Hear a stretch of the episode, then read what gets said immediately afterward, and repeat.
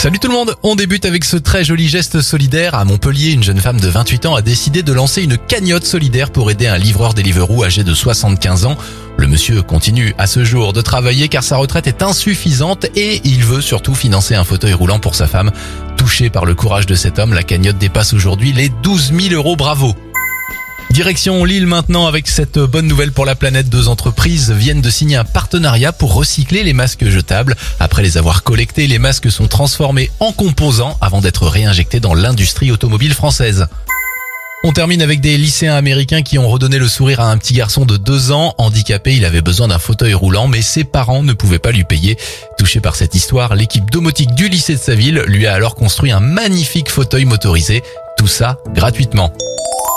C'était votre journal des bonnes nouvelles. Vous pouvez bien sûr le retrouver maintenant en replay sur notre site internet et notre application Radioscoop.